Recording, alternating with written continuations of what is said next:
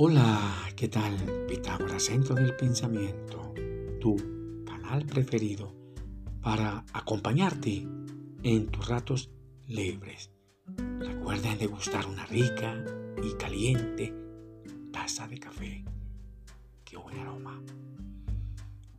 Bien de costumbre, los saludos especiales y fraternos para todos y todas las personas conectadas en este momento, aquí, ya y ahora, con Pitágoras, centro del pensamiento. Qué bueno.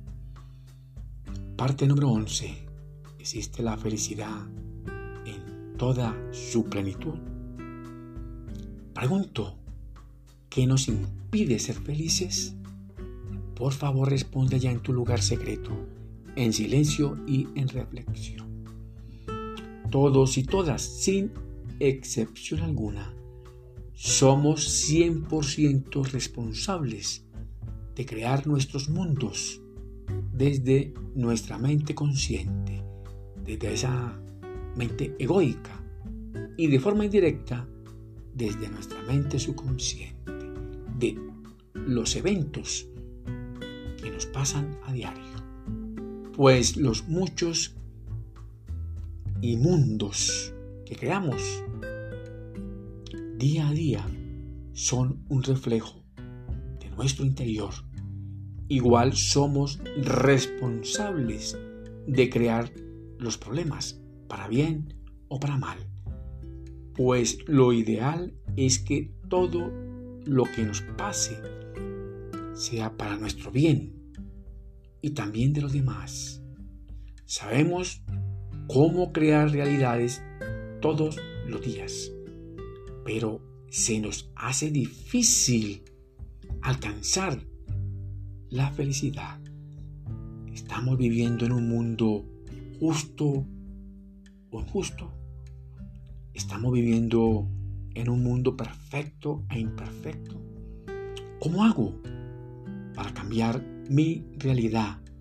O sea, para ser más feliz Dicen los que saben que vivimos en el mundo de la ilusión, un mundo maya, un mundo del 1% de lo físico, de la materia, donde reina y se genera el caos, los conflictos, la violencia, las enfermedades, la vejez, el sufrimiento con su maestro, el dolor y también la propia muerte.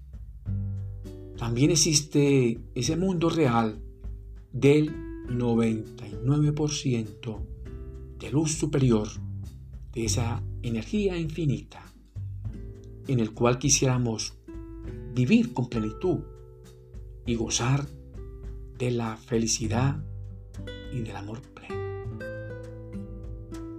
Ahora bien, ¿cómo entro a ese mundo real del 99% de luz superior y de energía infinita? Pues controlando a nuestro propio ego. Podemos entrar a ese mundo real del 99%, del cual somos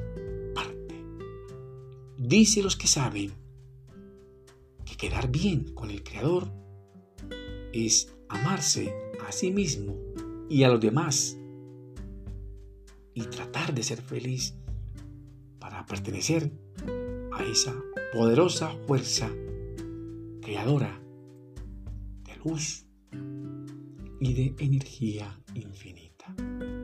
La humanidad en su afán por su evolución continua ha utilizado mal el poder y la fuerza creadora, pues han circulado más que ideas para desarrollar tecnología muy inteligente, precisamente para encontrar aquellos puntos conexos con la misma felicidad, pero la propensión de la humanidad es mal interpretada, pues estas ideas si no las comprendemos bien, van a crear caos y así generamos sufrimientos.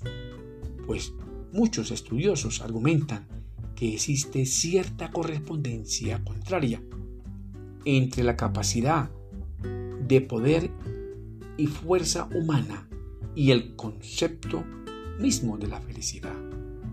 Se dice que el poder corrompe y a medida que evolucionamos queremos alcanzar más poder solo ha servido para crear un mundo más inconsciente, un mundo calculador.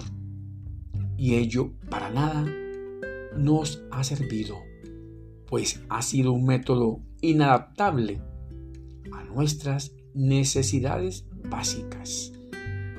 Parece ser que la misma evolución, en su afán, ha transformado la mente y el cuerpo humano a la vida que tenían nuestros antepasados de hace 50.000 años. Pregunto, ¿por qué es tan difícil practicar la felicidad? Quizás la misma felicidad nos lleve a la libertad tan anhelada por la propia humanidad, pues el ser humano parece negarse esa oportunidad de contemplar libremente la felicidad. Porque nos asusta la libertad. Hay que recordar que el deseo instintivo del ser humano es vivir libre y continuar viviendo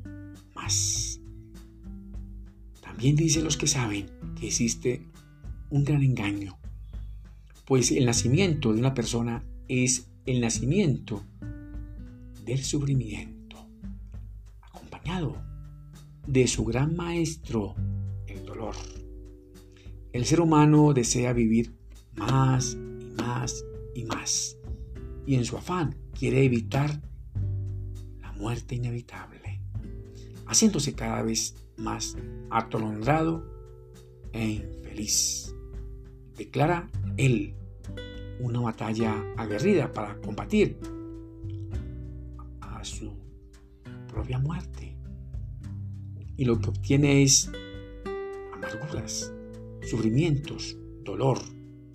El ser humano comprende muy bien que hasta ahora es un imposible alcanzar su cometido, aunque su sed por sobrevivir futuro sea su gran propósito. Qué bueno, te deseo muchos éxitos para ti, tu familia y tus amigos. Que mi Dios el Grande los bendiga y también los proteja. Nos vemos en el próximo episodio. Y gracias por escucharme. Qué bueno.